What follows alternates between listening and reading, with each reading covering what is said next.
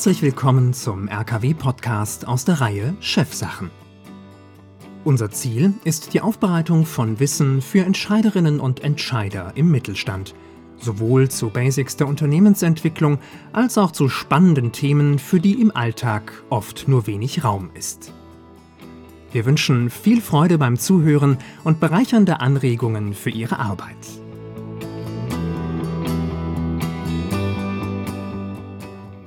Heute dreht sich alles um das Thema Geschäftsmodellinnovation in Krisenzeiten. Können etwa digitale Geschäftsideen ein Weg aus der Krise sein und wie schaffe ich es, neue Geschäftsideen zu entwickeln? Hierzu darf ich recht herzlich Frau Juschkus und Frau Großheim vom RKW Kompetenzzentrum begrüßen. Im Rahmen diverser Projekte unterstützen sie Unternehmen und insbesondere KMU bei der Suche nach einem pragmatischen und vor allem aber auch sinnvollen Weg in die Digitalisierung aber auch aus der aktuellen Krise heraus. Mit interessierten Unternehmen teilen sie ja nicht nur Methoden und Techniken zum Entwickeln neuer Ideen, sondern ebenfalls auch eine große Menge an erfolgreichen Beispielen, die dann als Inspiration fungieren können. Ich freue mich daher sehr, Sie beide heute begrüßen zu dürfen. Ja, guten Tag. Guten Tag. Ja, ich freue mich, äh, dass Sie Zeit gefunden haben, uns in dem kurzen Gespräch Ihre Erfahrungen mitzuteilen aktuell beherrscht ja die Corona-Krise sämtliche Medien und die aktuelle Krise hat ja auch die deutsche Wirtschaft recht hart getroffen. Wie schätzen Sie die aktuelle Lage ein und werden die bisher erfolgreichen Unternehmen auch nach überstandener Krise wieder erfolgreich sein?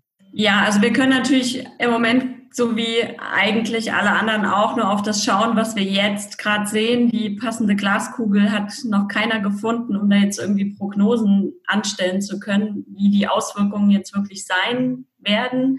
Was wir aber sehen, dazu haben wir auch eine aktuelle Blitzumfrage gemacht im RKW-Netzwerk äh, über, ich glaube, mit 1000 beteiligten Befragten, dass Klar, ähm, einige Branchen profitieren von der Krise und einige Unternehmen, aber der Großteil doch ähm, sehr leidet und erhebliche Schwierigkeiten hat. Vor allem äh, die Kleinstunternehmen und Gründer, Selbstständige, klar, das ist jetzt auch nichts Neues, was ich da erzähle, sind da betroffen, aber eben auch einige mittelständische Unternehmen.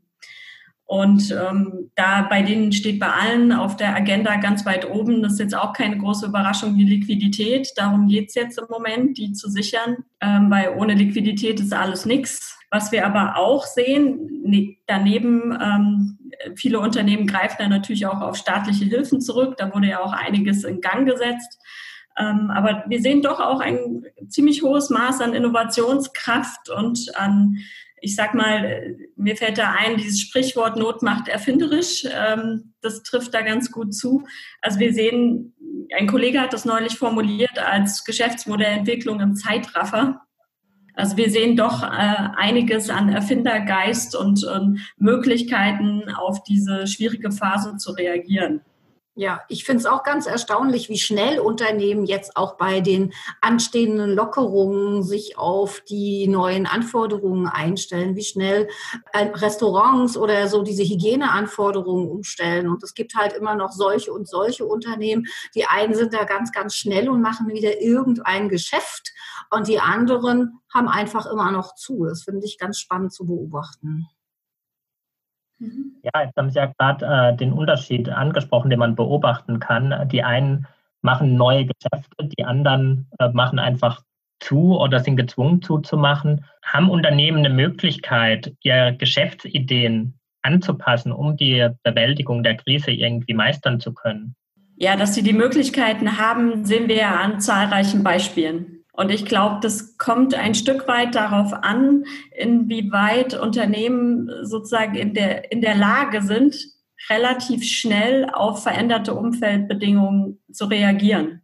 Und das war auch schon vor der Krise ein ganz entscheidender Faktor. Ähm, wir hatten da immer so ein bisschen das Label neues Strategieren, ja, im Sinne von ähm, langfristige Pläne durch, wie sagt man, durchregieren im Unternehmen, äh, die man sich irgendwo im stillen Kämmerlein überlegt hat, sondern kurzzyklischer, schneller, ähm, mehr Gefahren tragend, ähm, ja, oder Risiken in Kauf nehmend, eher in Optionen denkend äh, unterwegs zu sein nach dem Try-and-Error-Prinzip. Das eine Corona-Taskforce ähm, und Großunternehmen macht nichts anderes als das. Also das haben wir vorher schon festgestellt, vor der Krise. Und wir haben das Gefühl, dass es jetzt quasi, dass die Corona-Pandemie wie so ein Katalysator für diese Art der Unternehmensführung und des Strategierens ist. Und die, die da das schaffen, darauf zu reagieren, andere nennen da das Stichwort Agilität, die kriegen das hin. Und da gibt es zahlreiche Beispiele.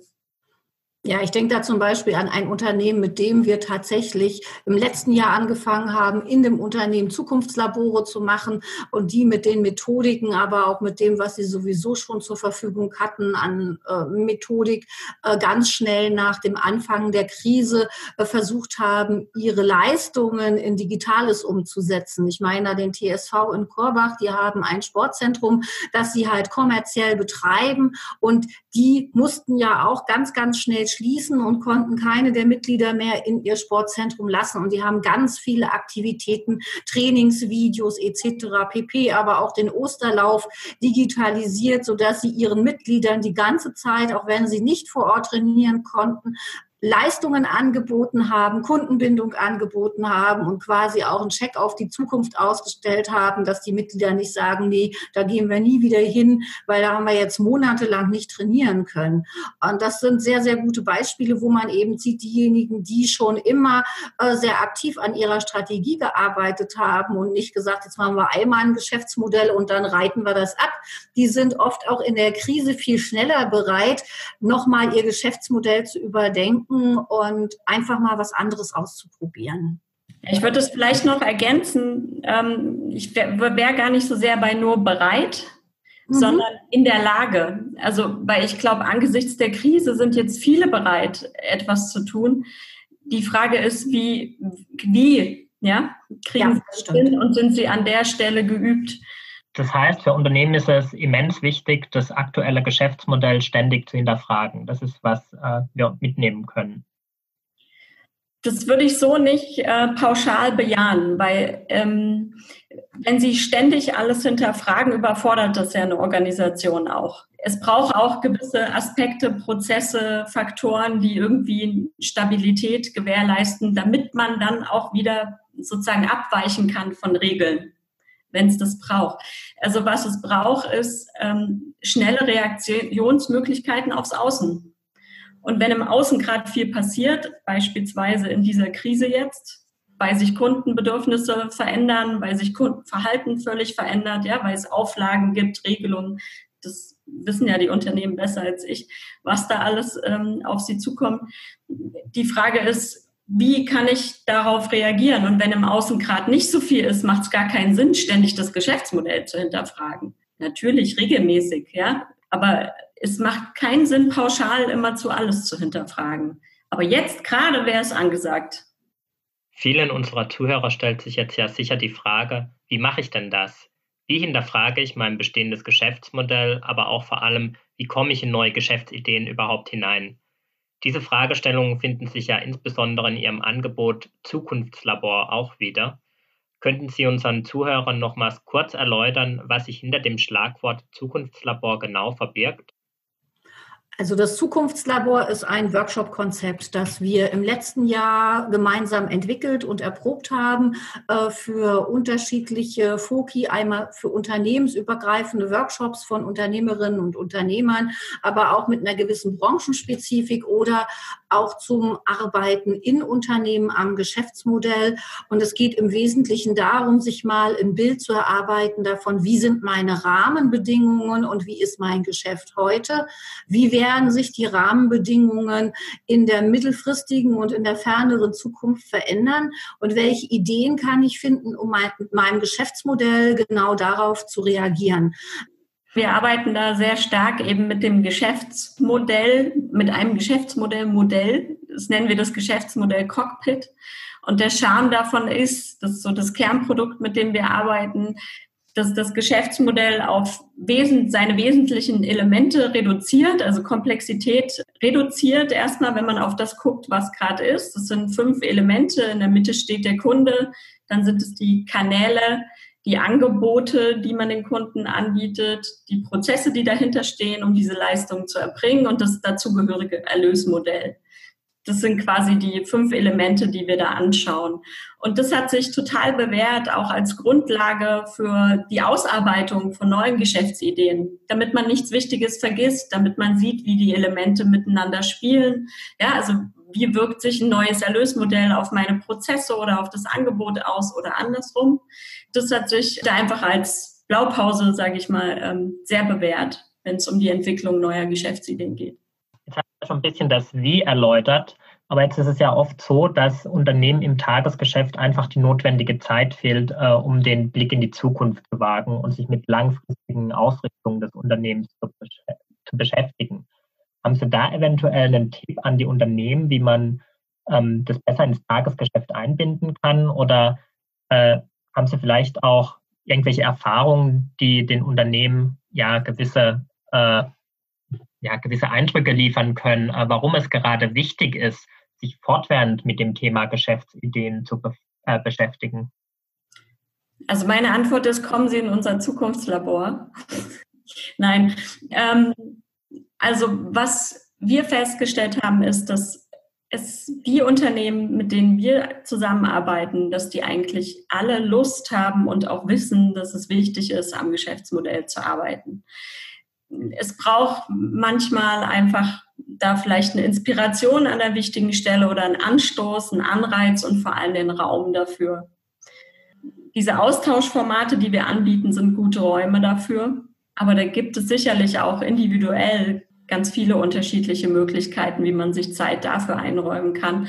Das würde ich dann eher sozusagen verbuchen bei Kollegen, die vielleicht mal einen Podcast mit ihm zum Thema Zeitmanagement machen. Ähm, Genau, ich wollte auch sagen, äh, am Ende des Tages sollte sich jeder fragen, der so gar keine Zeit in seinem Geschäftsalltag findet, mal über die Zukunft seines Geschäfts nachzudenken, ob denn das Geschäftsmodell wirklich noch richtig ist. Also wenn man, wenn man so im Hamsterrad ist, dass man sich nicht mal eine Stunde mit einer Tasse Kaffee hinsetzen kann und mal äh, ein paar Ideen auf den Zettel schreiben, das ist wirklich schlimm. Und da lohnt es sich dann schon auch einfach mal zu gucken, gehe ich mal raus aus meinem Geschäft, gehe ich mal auf eine Fachveranstaltung. Es muss nicht unbedingt nur unser Zukunftslabor sein, aber sowas in der Art, um sich von draußen Impulse zu holen.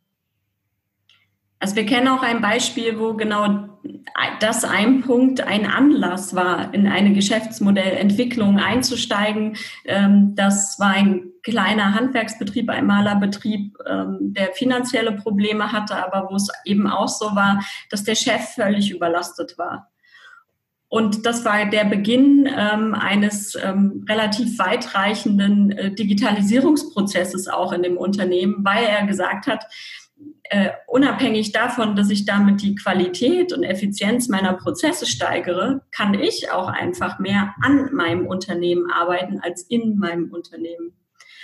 Und äh, also bei manchen ist das sozusagen sogar der Wunsch, ich möchte wieder Freiräume dafür haben und der Anlass, um in eine Geschäftsmodellentwicklung einzusteigen. Jetzt haben Sie ja gerade das Beispiel eines Unternehmens genannt, wo der Geschäftsführer stark überlastet war. Ähm, wer sollte denn im Optimalfall an der Entwicklung von neuen Geschäftsideen beteiligt sein? Wen sollte man damit einbeziehen? Ja, also das äh, kann man so pauschal natürlich nicht äh, beantworten. Das hängt sehr stark von der Unternehmensgröße ab. Äh, als Solo-Selbstständiger erübrigt sich die Frage, ähm, ähm, bei einem Kleinstunternehmen meistens auch. Ähm, aber vor allem kommt es, wenn sie dann größer aufgestellt sind, darauf an, dass die Leute beteiligt sind, die wichtig sind für das Projekt. Und auch, das ist auch häufig was, ähm, was gerade bei so beteiligungsorientierten Unternehmenskulturen so ein Punkt ist, zu überlegen, wann beteilige ich wen. Manchmal ist es auch gar nicht so hilfreich, wenn von Anfang an alle dabei sind, sondern äh, vielleicht eine gewisse Dramaturgie Sinn macht. Aber pauschal gibt es darauf keine Antworten. Was man aber vielleicht pauschal sagen kann, deswegen auch in unserem Cockpit der Kunde im Zentrum ist, dass man irgendwie die Kunde, Kundenperspektive einbezieht in diesem Prozess. Ähm, viele ähm, ja sogar im Persona, also im Stichwort Open Innovation beziehen ja die äh, Kunden sozusagen direkt in den Innovationsprozess mit ein. So weit muss man jetzt nicht überall gehen, aber die Perspektive braucht es auf jeden Fall. Das ist tatsächlich auch unsere Erfahrung aus den Zukunftslaboren, dass es manchmal sehr, sehr wichtig ist, erstmal ein gemeinsames Verständnis im Team herzustellen. Wer ist denn eigentlich der Kunde, um den wir uns gerade kümmern wollen? Und was hat er wirklich für Bedürfnisse? Was kauft er bei uns? Welche Leistung bezieht er und welchen Nutzen trägt er davon? Und vielleicht auch, wie würde der gerne bezahlen? Deswegen ist also die, der Blick auf den Kunden unglaublich wichtig und es macht manchmal wirklich richtig viel Sinn, den Kunden einfach genau diese Fragen zu stellen, wenn man ihn denn greifen kann. Ja, ich denke, die meisten unserer Zuhörer werden Ihnen hier eindeutig zustimmen, dass es immens wichtig ist, den Kunden immer mit einzubeziehen. Denn am Ende ist es natürlich der Kunde, der unsere Dienstleistung erwirbt oder unser Produkt kauft. Und die beste Geschäftsidee bringt natürlich nichts, wenn sich niemand dafür interessiert. Einige fragen sich jetzt aber sicherlich, wie komme ich denn nun im ersten Schritt überhaupt auf diese neue Geschäftsidee, die Sie jetzt ja bereits mehrfach angesprochen haben und die auch beispielsweise im Rahmen des Zukunftslabors äh, gemeinsam entwickelt wird. Muss ich mir immer was Neues ausdenken, um erfolgreich zu sein, oder kann ich mich auch bei anderen Unternehmen bedienen und deren Geschäftsmodell quasi auf mein eigenes anpassen? Ja, klar. Ähm, und das passiert ja auch überall. Also das passiert ja auch in der Welt der Großkonzerne zuhauf. Und das ist mitunter ja auch ähm, eine total schlaue Strategie. Ähm, und viele machen das auch. Besagtes äh, Sportzentrum hat auch geguckt, was machen denn andere Fitnessstudios. Das war dann gar nicht so wettbewerbsrelevant, weil es in einer anderen Region vielleicht passiert. Aber warum davon äh, nicht lernen oder auch von ganz anderen Branchen, die vielleicht aber ähnliche Probleme schon lösen mussten? Da kann man sich auch Inspiration oder Anleihen holen. Da ist, glaube ich, sind der Fantasie keine Grenzen gesetzt. Ich glaube, schwieriger wird's, ähm, wenn man im selben Markt unterwegs ist. Da brauchst dann halt an irgendeiner Stelle deutlich mehr Power als der Wettbewerber. Aber auch das gibt's ja. Dafür haben wir ja auch ein Produkt entwickelt, das gerade Digitalisierungsstrategien zum Abgucken bereitstellt. Das ist unser Digitalisierungscockpit. Hier haben wir über 50 Beispiele für die Digitalisierung von Aspekten des Geschäftsmodells oder ganzer Geschäftsmodelle zusammengefasst und im Internet bereitgestellt unter www.erfolgreich-digitalisieren kann da jeder ganz wunderbar abgucken und ein bisschen was für sich äh, räubern und dann auf sein eigenes Unternehmen auch adaptieren. Das kann ich nur wärmstens empfehlen. Das ist ja bei vielen kreativen Prozessen eine gute Idee, einfach mal abzugucken und zu gucken, was brauche ich davon. Mal angenommen, wir haben uns jetzt äh, über eine neue Geschäftsidee Gedanken gemacht und die erfolgreich etabliert am Markt.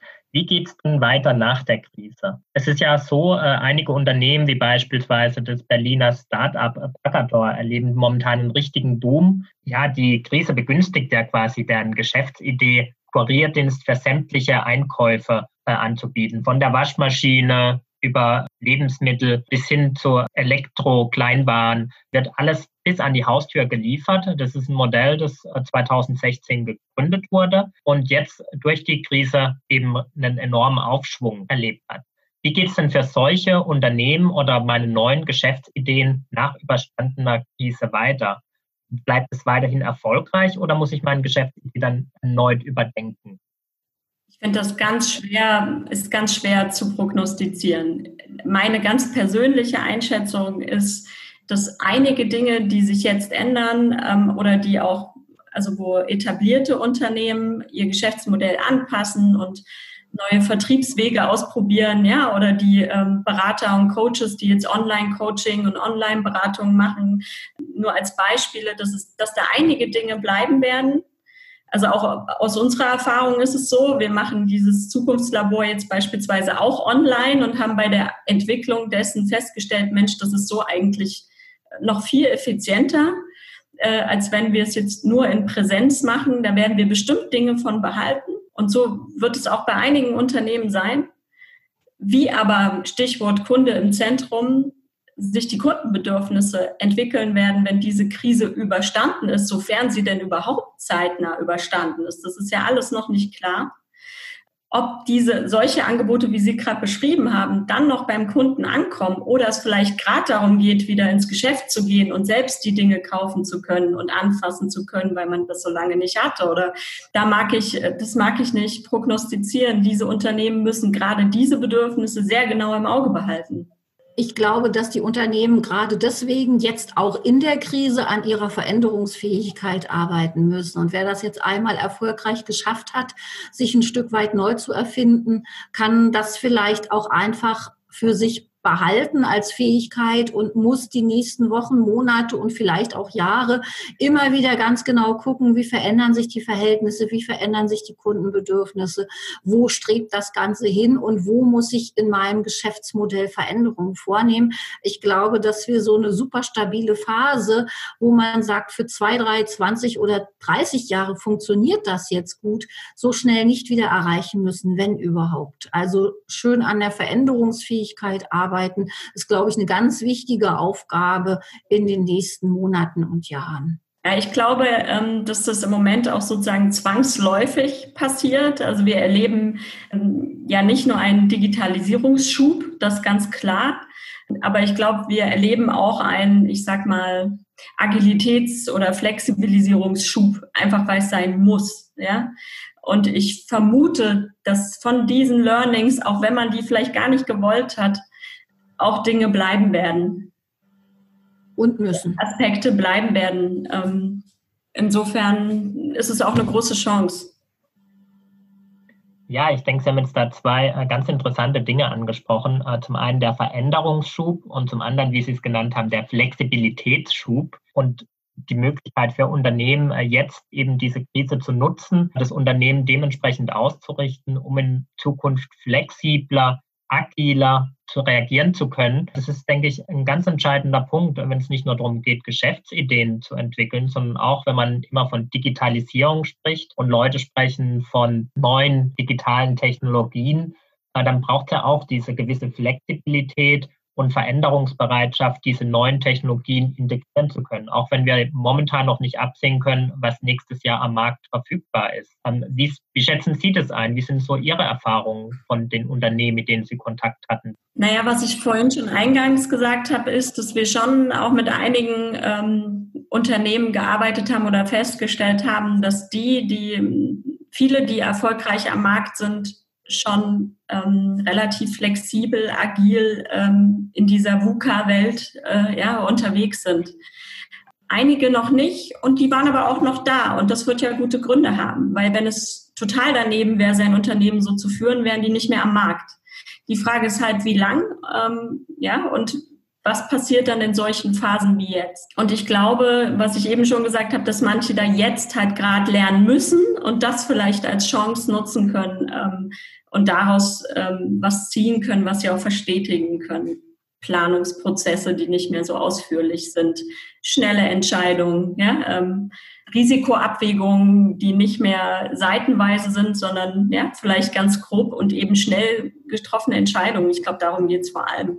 Ja, und dann eben auch schnelle Umsetzungen. Ja, einfach mal machen ist, glaube ich, auch ganz, ganz wichtig. Das ist nämlich noch mal ein Stückchen Weg von der Entscheidung zum Tun. Das heißt, wir benötigen für die Zukunft auch eine deutlich ausgeprägtere Fehlerkultur in den Unternehmen, äh, dass wir eben in so eine Umsetzung dann auch mal reinkommen. Habe ich Sie so richtig verstanden?